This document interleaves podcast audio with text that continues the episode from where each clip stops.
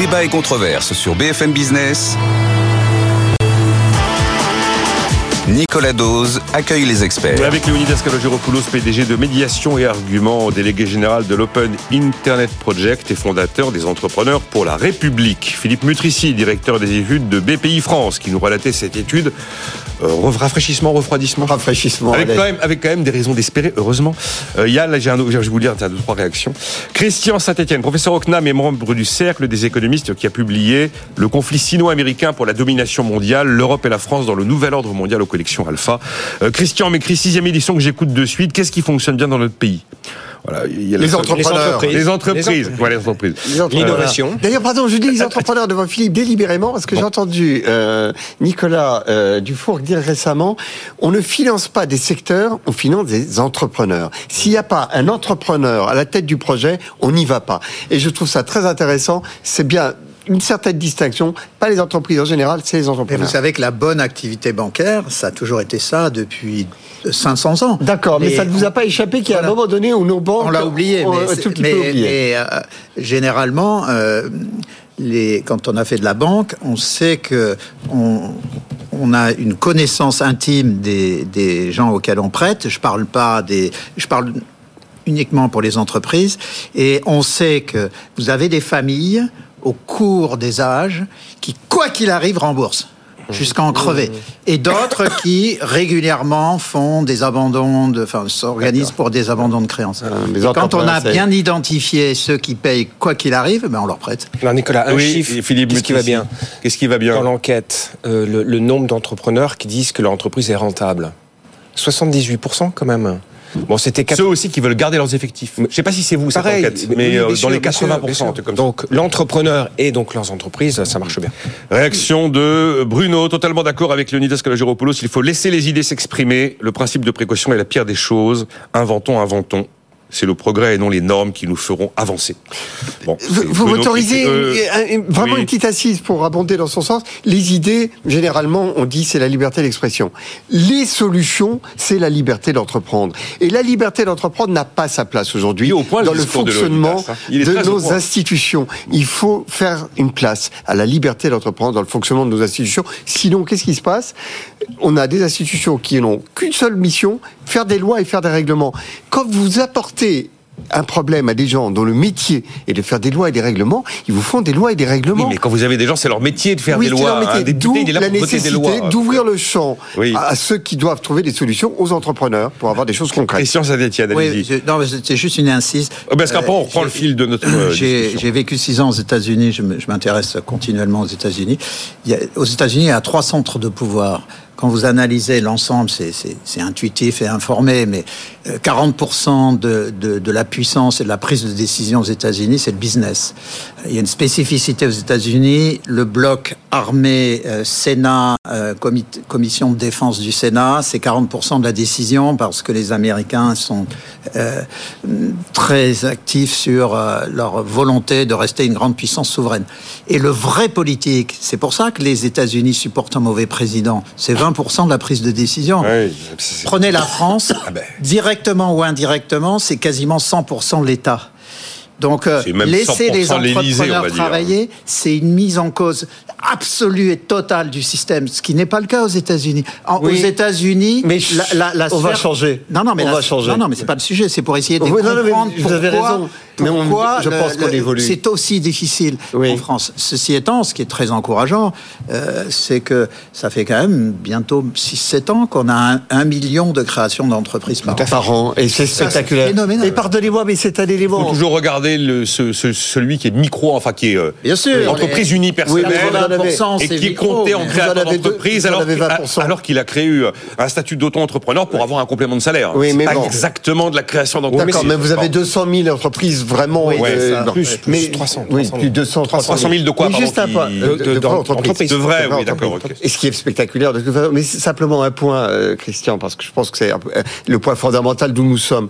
Tant qu'il y avait une caste d'entrepreneurs tant que les entrepreneurs, c'était le CNPF, c'était les, les 200 familles pour euh, euh, caricaturer. On se disait, on va pas laisser la démocratie à une caste. Mm. Aujourd'hui, quand vous avez 200 000 nouveaux entrepreneurs par an, 300 000 nouveaux entrepreneurs par an, mais ça s'est ouvert, c'est-à-dire ça s'est tellement démocratisé ou républicanisé, parce que c'est euh, la prise en main de son destin, que désormais c'est un mode d'expression de la citoyenneté.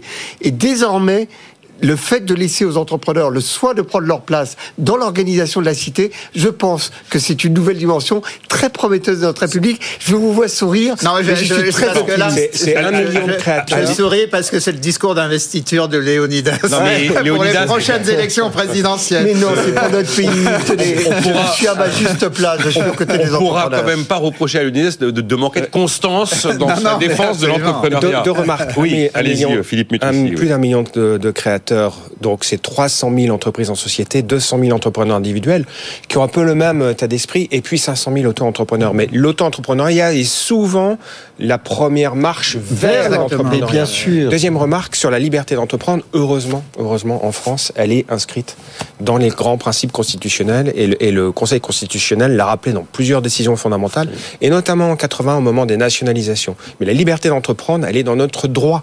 Donc on peut tout à fait euh, l'appliquer et la respecter j'avais trouvé grand monde pour considérer que c'était très très très compliqué d'entreprendre quand on était en France. Après, les, les, les critiques du système, les critiques du système français, on les connaît, notamment la fameuse complexité, d'où cette fameuse loi de libération de la croissance qui nous est annoncée dont le contenu pour l'instant est inconnu. Pascal m'écrit OK pour durcir les conditions d'indemnisation du chômage, mais OK aussi pour que les très gros héritiers qui n'ont jamais rien fait, c'est son avis en tout cas, euh, participent toujours un peu une volonté d'aller prendre un peu de blé par la fiscalité quand même dès qu'on fait quelque chose. Euh, alors, euh, Bruno Le Maire euh, a confirmé la hausse des prix de l'énergie, de l'électricité, pardon, hein, de 10%, presque 10% en février. Rien de nouveau, on le savait. Le bouclier tarifaire est en train d'être refermé.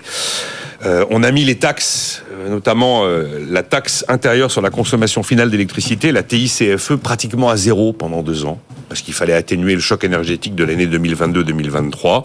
On est tombé à 1 euro le mégawattheure pour les particuliers, 50 centimes pour les entreprises le mégawattheure. Normalement, c'était 32 euros le mégawattheure. On remet petit à petit les taxes à leur niveau normal, donc on va pas aller à 32 euros en février, mais à 21 euros le mégawattheure en février. Ça va faire une augmentation de facture pour les particuliers d'une centaine d'euros, un peu plus de 100 euros en moyenne sur l'ensemble de l'année. Réaction politique depuis, euh, depuis ce matin, c'est scandale, vous montez les taxes. Alors, soit on dit qu'on monte les taxes, soit on dit qu'on les remet à un niveau normal. Vous m'avez parlé plusieurs fois de l'énergie en vous demandant, Léonidas, si le moment était le bon j'ai envie de vous dire, le, moment, le moment n'est jamais le ben bon. Voilà. Mais je sais bien. Alors, soit, on continue à, soit on continue à garder un système qui, coûte 9 milliards par an de manque à gagner par année, oui, non. ou alors on se dit qu'il y a un moment, la, la, vie normale reprend ses droits. Non, vraiment, je voudrais sur ce sujet euh, être très, euh, euh, comment dirais-je, nuancé, parce que la, la, situation de Bruno Le Maire, qui pilote Bercy depuis 7 ans, en, en, étant très à l'écoute du terrain, il sait mieux que quiconque qu'il y a encore des petites euh, entreprises de l'industrie euh, les agriculteurs, dans le secteur du transport, vous l'évoquiez tout à l'heure, des gens qui sont confrontés dans leurs équations économiques au prix des carburants, et au prix de l'énergie, mmh. et, leur équation n'est pas rétablie. Donc, euh, il le sait, euh, il le sait mieux que quiconque. C'est pour ça qu'on maintient et, on un peu de bouclier. Même si le prix du gaz est retombé en dessous de 2019. Le prix du gaz, on est tombé sous 30 euros le mégawattheure euh, fourni au gaz, ce qui est juste effectivement un tarif incroyable. On était à 350 Tout à fait. 2022. Mais on est encore, et vous savez aussi qu'on a d'autres difficultés. Il y a euh, des gens qui ont signé des contrats à long terme au pire moment, au sommet, et qui eux sont piégés par des contrats. Je pense que ça, c'est un sujet dont euh, l'État pourrait potentiellement s'emparer parce que c'est quasiment euh, d'avoir été pris au piège d'une équation que personne n'anticipait. Mais, mais le, le, le destin de ces entreprises qui ont signé au pire moment des contrats à long terme est, absolument épouvantable. Donc cette éducation qui est très dure, là où il y a euh, un consensus, je pense, euh, raisonnable, c'est qu'on ne peut pas rester dans un quoi qu'il en coûte, il faut revenir à la normale. Alors le, le, la réalité de terrain, c'est qu'on est en train de revenir à la normale à un moment où euh, il y a une explosion euh, du monde agricole qui est euh, potentiellement euh, sous nos yeux. Donc c'est c'est un moment très compliqué. Mais là, je n'ai pas de solution oui, idéale. Hein. L'agriculture, c'est pas totalement lié à l'électricité. C'est parce qu'on veut les, leur sucrer un avantage sur le gazoil agricole. on a commencé à tailler la niche fiscale en trois ans. Normalement, elle doit disparaître. Mm. Il y a une partie qui a déjà été réduite pour cette année. Mm. Mais bon. Mais à la, la, prochaine marche qui devait intervenir euh, maintenant et repoussée de plusieurs semaines, en Allemagne, le, le gouvernement est revenu en arrière. Ah, mais en Allemagne, et, on comprend. On leur a taillé d'un coup, d'un seul, l'intégralité de la niche fiscale sur le gazole non routier parce qu'il fallait trouver 17 milliards d'euros imprévus après la décision de la Cour de Karlsruhe de faire respecter le droit. Mm. Et les Allemands ne badinent pas avec le droit. Ils ont un frein à l'endettement, ils l'ont réactivé après l'avoir mis en sommeil pendant trois ans, et ils n'iront pas au-delà de 2% de déficit public. Bon. Alors évidemment, euh, grosse bronca, juste, et je vous fais réagir, oui Philippe, mais réaction de, de, François. Euh, arrêtez d'auto-justifier cette hausse de taxes sur l'électricité en référence à un bouclier tarifaire qui en réalité n'aurait pas existé si nous nous étions détachés du jeu du marché européen dysfonctionnel. Alors pour le jeu du marché, je ne sais pas parce que pour le jeu du marché, on a commencé à réexporter de façon totalement positive. On est devenu. non, mais c'est totalement, totalement, indépendant. Ah, non, non, il faut pas dire ça. C'est deux sujets totalement séparés. On je pourrait, on pourrait être comme les Espagnols en dehors du mécanisme de la directive européenne, tout en exportant. Oui, mais alors les, les Espagnols ont réussi à se mettre de côté parce qu'ils ont très peu de connexion au réseau européen du fait de la montagne. Alors que nous sommes le reste épicentre. Oui, oui, oui, mais, mais ça n'empêche que. Non, non, mais justement. c'est très important. c'est très important. L'interconnexion et la fixation par une directive européenne, ce deux sont deux sujets différents. Peut garder l'interconnexion sans avoir la fixation au niveau européen. D'ailleurs, on a sachant que la fixation au niveau européen a été faite en disant que le prix de l'électricité serait fondé sur la le coût marginal, le, coût marginal, c'est-à-dire le dernier électron euh, sorti du système, alors que euh, c'est une industrie de coût fixe, ce qui est une folie en réalité. La seule façon de s'en sortir, ce sont les contrats de long terme. Je, je, je, rebondis sur euh, sur ce que disait Léonidas. Malgré tout, il y a ceux qui se sont fait piéger. Généralement, ce sont des contrats d'18 mois, deux ans. Oui. Mais on pourrait avoir le législateur qui dirait, j'y pensais en écoutant Léonidas, on a parfaitement la possibilité de faire ça en disant tous les contrats signés entre temps et temps se terminent de facto au, 30 août 2024 et euh, on doit anticiper la renégociation avant le 30 juin.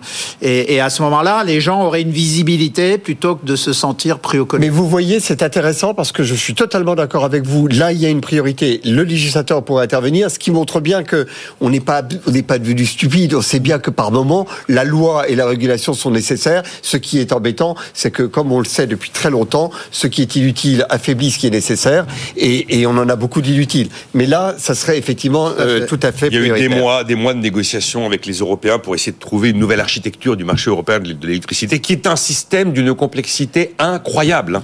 Voilà, il y, a, il y, a, peu de secteurs où la, volonté fixation de la France, des prix. Vous le savez, c'est de le réformer et pas de le casser. Oui, oui, oui. Mais... Euh, voilà, c'est un travail de plus longue haleine. moi, je savoir, par exemple, que les Anglais qui sont sortis de l'Union européenne sont toujours interconnectés avec nous. oui, absolument. Et, bon, après, il y a un autre sujet, c'est qu'il y a un accord entre EDF et le gouvernement qui est dénoncé par à peu près tous les acteurs concurrents d'EDF, considérant que la concurrence est mise à mal par cet accord. Engie l'a dénoncé, l'autorité de la concurrence l'a dénoncé, la commission de régulation de l'énergie l'a dénoncé, et France Hydrogène, une sorte de lobby de, l'hydrogène, l'a dénoncé, considérant que la concurrence est mise à mal. J'ai un peu du mal à retrouver mes petits parce que tout ça est hyper compliqué. C'est le système qui prévoit d'arriver à un prix moyen d'équilibre fameuse formule prix moyen d'équilibre de 70 euros le mégawattheure. Bon, euh, vous voyez, alors par rapport au prix de l'électricité, euh, allez-y, Philippe ce que, ce que, vous avez, ce que vous dit votre auditeur euh, est très juste quelque part, même si j'adhère pas à sa solution qui serait sortir du, du marché de l'électricité. Mais qu'est-ce qu'il nous dit? Il nous dit en fait, euh, c'est pas à l'État de payer à la place euh, d'un prix de marché qui est trop élevé. En fait, il nous dit qu'il faudrait que le prix de marché soit plus faible, et à ce mmh. moment-là, euh, il n'y aura pas de difficulté pour augmenter euh, la taxe. Moi, je pense que quelque part, le, le, le sujet, il est là. C'est-à-dire que qu'est-ce que fait le gouvernement? Le gouvernement ne fait que rétablir une taxe qu'il a supprimée en 2022 pour amortir la hausse spectaculaire des prix de marché de l'époque. Et ça a marché. Et ça a marché on a, très bien. On a eu des hausses au-delà de 100%. Au-delà de 100%. Et, et dans d'autres pays européens où il n'y avait pas ce mécanisme d'amortisseur, euh, les, les, ménages et les entreprises l'ont senti passer. Donc euh, ce mécanisme, il avait vocation à naturellement être transitoire. C'est-à-dire qu'on ne peut pas d'un côté dire que l'État est en déficit, qu'il dépense trop, et de l'autre côté, sous prétexte qu'il a pris une mesure temporaire pour protéger les consommateurs et les petites entreprises, l'empêcher de rétablir la situation euh, fiscale d'avant-crise. Qu'est-ce qui manque aujourd'hui? Ce qui manque, si vous l'avez très bien dit, c'est la visibilité sur la baisse du prix de marché de l'électricité. C'est ça. Si on pouvait expliquer aux, Français en ce moment que oui, certes, les, taxes vont être mises à un niveau, mais en fait, on s'attend à une baisse prochaine et rapide des prix de l'électricité, là, je pense qu'il n'y aurait pas de débat. Mais c'est cet élément-là qui manque aujourd'hui. Et après, au niveau du calendrier, je suis d'accord avec la Unidas, il n'y a jamais de bon moment pour monter une taxe, mais au mois de janvier, au moment où les chauffages tournent à plein, parce qu'on sort d'une petite vague de froid, c'est peut-être peut-être pas le meilleur moment non plus. Non, alors il fallait dans ces cas-là attendre l'autre date de remise des, à jour des compteurs du TRVE. Au printemps. c'est toujours en février ou en août en théorie. Voilà. Euh, ce sont des tarifs administrés qui concernent pratiquement 20 millions de foyers. Oui, euh, Christian, on avance, hein, parce que mais. Euh... Ce dont on parle, ça représente 0,3 points de PIB de déficit public en moins si on remet la taxe. Donc euh, par ailleurs, on aura un débat sur le fait que le déficit public est trop élevé. Donc c'est vrai que jamais rien n'est au bon moment. Mais euh, quand même, votre auditeur là, il avait bien raison euh, parce que on avait mis le bouclier fiscal, enfin le bouclier tarifaire en place parce que par cette directive complètement délirante, on était monté à 400 euros le mégawattheure. Donc c'est pour ça qu'on on a été obligé d'intervenir. Si on avait eu un mécanisme de marché qui fonctionne bien, on serait jamais monté à 400. La France est à l'arrêt dans un monde en mutation rapide. Vous écrivez ça dans l'opinion le 15 janvier, Christian Saint-Etienne. On va essayer en quelques mots de dire le... Bon, je vous ai déjà entendu sur cette thématique, mais euh, vous l'avez esquissé d'ailleurs en début d'émission. L'idée, c'est de dire qu'on est à l'arrêt, mais il y a un moment, on aimerait savoir si on peut redémarrer. Oui. Alors, le, problème que nous avons, c'est quand même la faiblesse de la croissance. Alors, dès qu'on évoque ce terme aujourd'hui, euh, tous les euh, euh, malades de de la réglementation vous disent mais croissance c'est mauvais. Non, on ne peut pas avoir euh, des solutions par les entrepreneurs et l'interdiction de la croissance puisque c'est consubstantiel. Euh, un entrepreneur qui règle des problèmes, par nature, il crée de l'activité et de la croissance. Donc euh, l'important, c'est de la croissance verte. Mais à partir du moment où on s'organise intelligemment avec les temps d'adaptation nécessaires pour mettre en place une croissance verte, il n'y a pas d'autre solution que la croissance. Et c'est pas une croissance nécessairement euh, par la multiplication de, de, de, moyens de transport qui polluent. Ça peut être la multiplication de vélos électriques, mais à chaque fois, il faut se demander où est-ce que c'est produit? C'est une. On ne se pose pas assez cette question. Moi, je suis favorable à une augmentation massive de la production d'électricité par les panneaux photovoltaïques. Mais si les panneaux photovoltaïques viennent de Chine, c'est une aberration absolue, puisque là-bas, ils sont encore produits majoritairement avec de l'électricité au charbon. Et ça, c'est un exemple que j'ai déjà donné, mais il est très important parce que ça pourrait permettre de construire une filière complète. Euh, le CEA a créé, a inventé, il y a 4-5 ans, une, un nouveau panneau photovoltaïque qui est plus efficient que ceux qui existent et que ceux qu'on importe de Chine. Euh, on est en train de construire une usine géante de panneaux photovoltaïques fondée sur la technologie du CEA ou par un acteur italien Eni en Sicile. Pourquoi il n'y a pas d'initiative publique? Euh, Les entrepreneurs, c'est très important, mais nous sommes dans un monde changeant et on, est obligé d'avoir des stratégies de filière. C'est d'ailleurs pour ça qu'on a créé la BPI. C'est parce qu'il faut accompagner les transformations, il faut financer les transformations, il faut euh, avoir une réflexion globale sur les filières. Et vous savez aussi qu'une entreprise, c'est juste un atome dans une filière. Et c'est très important d'avoir une structuration de filière. Pourquoi on a encore une industrie aéronautique? C'est parce qu'on a une filière complète. Si, pourquoi on a encore une industrie de défense? C'est On a une filière complète. Mais on a totalement perdu tout ce qui est euh, produits blancs, frigo, euh, ainsi de suite. Alors que là aussi, on pourrait imaginer avec les nouvelles technologies de recréer des industries qui ne sont pas de haute intensité technologique, mais qui aideraient beaucoup la balance courante. Et donc, la façon de faire, c'est toujours, euh, il faut enfin, il faut regarder ce qui se passe dans le monde. On pourrait avoir des politiques de filière avec des incitations publiques et on appelle les offres des, des, des, entrepreneurs. On leur dit, voilà, on veut refaire des frigos et des machines à laver en France. Comment on fait? Mais vous avez raison. C'est comme ça qu'il faut faire. Mais il n'y a pas de ce type de politique publique. C'est pour ça que je dis qu'on est à l'arrêt sur le plan stratégique, il n'y a pas de vision stratégique. omis le mot oui, stratégique. Cela dit, euh, Christian, faisons-le nous. Euh, il faut, pas. Vous savez, je, ne sais plus. Un de vos invités disait, ça fait 40 ans que euh, la Commission européenne nous promet qu'elle va faire un marché unique. Elle, ne le fait pas. Elle ne le fait pas. Et il faut qu'elle fasse. Quand, quand ça fait 40 ans qu'on attend quelque chose de quelqu'un et qu'il ne le fait pas, c'est que c'est pas, c'est pas de sa compétence, qu'il va jamais y arriver. Faisons-le nous, Christian. Pourquoi est-ce que vous voulez attendre que l'État Non, mais attendez, juste pardonnez-moi. fabriquer des machines mais à laver tous les Mais si, mais si, évidemment. Euh, regardez le problème de l'eau. Moi, ça me fascine. Euh, que au même moment, vous ayez les reportages sur les inondations dans le Nord-Pas-de-Calais et la sécheresse dans le Sud, mais pour qu'on n'ait pas un mécanisme qui permette d'appeler à des industriels, alors qu'on est capable de faire venir des hydrocarbures par des pipelines à travers la planète, qu'on soit pas capable de faire faire 1500 km à l'eau en excès d'à côté pour l'amener là où elle est en déficit. Regardez, Regardez la, la, la, le, problème du sondage d'il y a 15 jours sur l'absence de connaissances historiques des Français. Mais vous avez des boîtes extraordinaires, Atmer, School Move, Cartable, Academia, mais que l'on on, on, fasse de ces problèmes des opportunités, que l'on mette le compte euh, de professionnels de formation greffé pour que euh, tous les Français se remettent à niveau sur euh,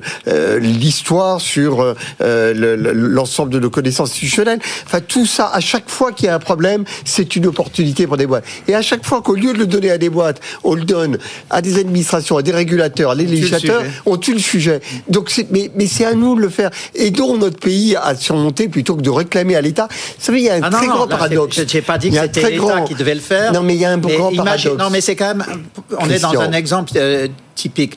Euh, c'est pas le même qui va faire la totalité de la machine à laver. Il va avoir besoin de quelqu'un qui fait le moteur électrique. Vous avez raison. Donc il faut une filière, il faut une intégration. Il y a Donc l'entrepreneur, si on lui dit, raison. fait des machines à laver, le mec, attends, c'est énorme comme truc. Non, mais Maintenant, si on fait un appel d'offres en disant on veut recréer une filière et on appelle bah, les gens qui veulent faire des moteurs électriques, les gens qui veulent faire bah, la carrosserie de la machine, je suis sûr que la BPI, qui est la BPI, mais elle spécialistes, elle va vous le financer. Ce que je voudrais vous dire simplement, et, pardonnez-moi, c'est pas, c'est qu'on ne peut pas en même temps, dans la même heure, dire l'État fait tout, et pourquoi est-ce que l'État ne fait pas également Non, mais ça c'est pas l'État, c'est pas l'État ne va pas y aller. dont je parle, c'est l'État BPI qui met les gens autour d'une table et qui dit c'est voilà ce qu'on veut faire. d'être capable. La BPI veut parler. Vous avez, la parole vous avez, vous avez Philippe Mutrici à la fin de cette émission une nouvelle tâche qui vous attend de recréer des filières d'excellence dans des domaines qui ont disparu C'est déjà le cas. C'est ce qu'on fait. Mais c'est pour ça que moi je comprends tout à fait euh, votre article. Euh, je voudrais quand même apporter une toute petite nuance dans le titrage, c'est-à-dire que la France elle est à l'arrêt chez une partie, euh, une partie, de, on va dire, j'aime pas ce mot, mais de l'élite ou peut-être d'une partie des classes dirigeantes, ce sont, ce sont ceux qui ont accepté la désindustrialisation pendant 20 ans. Voilà, et c'est d'ailleurs le titre d'un ouvrage excellent de Nicolas, Dufour, absolument que salue, et qui explique bien ce mécanisme. Non, mais et l'idéologie qui a conduit à ça, voilà, toujours au pouvoir. C'est ça. Alors mmh. non, alors c'est là où j'ai une petite nuance. Je pense bah, que la, France est en redémarrage, et notamment dans la partie entrepreneuriale euh, dont on parlait avec Leonidas tout à l'heure, c'est celle qu'on accompagne nous BPI. Donc les batteries, on pensait jamais il y a 10 ans faire une, des industries de batteries en France. Les, euh, microprocesseurs avec ST Microélectronique, on pensait que c'était fini, que l'entreprise, on allait euh, gérer l'extension progressive, ou alors qu'elle serait sur quelques niches. Demi, on fait, une demi-usine avec STI, les Allemands font quatre usines géantes. Ah, c'est vrai. Alors ça, on est, on, redémarre. on n'a pas encore le niveau de, alors, de puissance industrielle de les mots, Mais disons, on redémarre pas à la vitesse et à la puissance nécessaire. Et on voit aussi, nous, dans nos enquêtes, des mouvements de réindustrialisation ou de relocalisation. Là, il y a aussi le cabinet Trendéo qui les mesure, hein, oui, l'ouverture d'usine. Oui, une enquête euh, de ce week-end qui dit que 90% des entreprises n'envisagent pas de... oui, et en fait, quand on, quand on regarde le détail, on regarde que, en fait, c'est sur l'échantillon qui fait 500, Donc c'est un peu léger, en échantillon, pardon pour pour euh, cette petite critique méthodologique, mais on voit que ça n'est pas encore dans les actes, mais c'est en réflexion. Et là, on peut dire que la crise, les crises nous ont bien servi parce que toutes les industries qui se sont retrouvées à l'arrêt parce qu'il manquait une petite pièce dans la chaîne de valeur, une petite pièce qui était produite au bout du monde, ça a fait réfléchir beaucoup d'industriels qui essayent maintenant de rapprocher leur leur production. Alors on n'en est pas encore à faire toute la machine à laver en France, mais je pense que regardez le textile, le textile est en train de revenir aussi euh, doucement. Et des boîtes extraordinaires. le redémarrage est là et il faut qu'on l'accompagne. Alors simplement sur ce point, c'est un début de redémarrage. C'est un début de. Mais, il y a un indicateur extrêmement puissant qui, en tant que macroéconomiste, me préoccupe massivement. Apparemment, je suis un des derniers à être préoccupé par ça. C'est le déficit extérieur. et quand vous avez un déficit extérieur béant, ça veut dire que l'offre interne est insuffisante.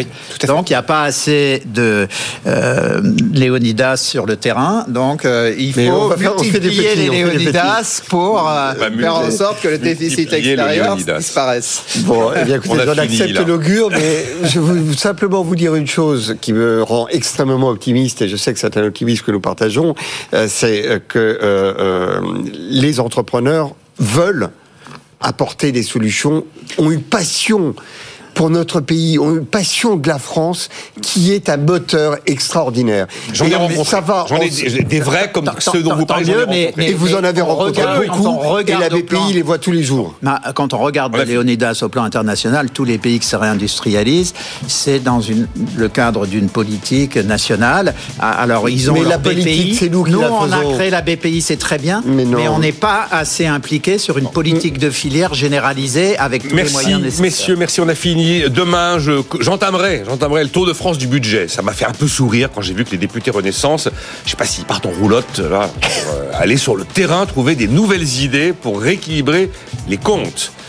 Bon, eh bien écoutez, c'est euh, Jean-René Cazeneuve qui explique ça aujourd'hui. On en parlera cette semaine. Merci à vous d'avoir été là. Euh, Léonidas Kalogiropoulos, Philippe Mutrici, Christian Saint-Etienne. Rendez-vous à 9h demain. Nicolas Dose et les experts sur BFM Business.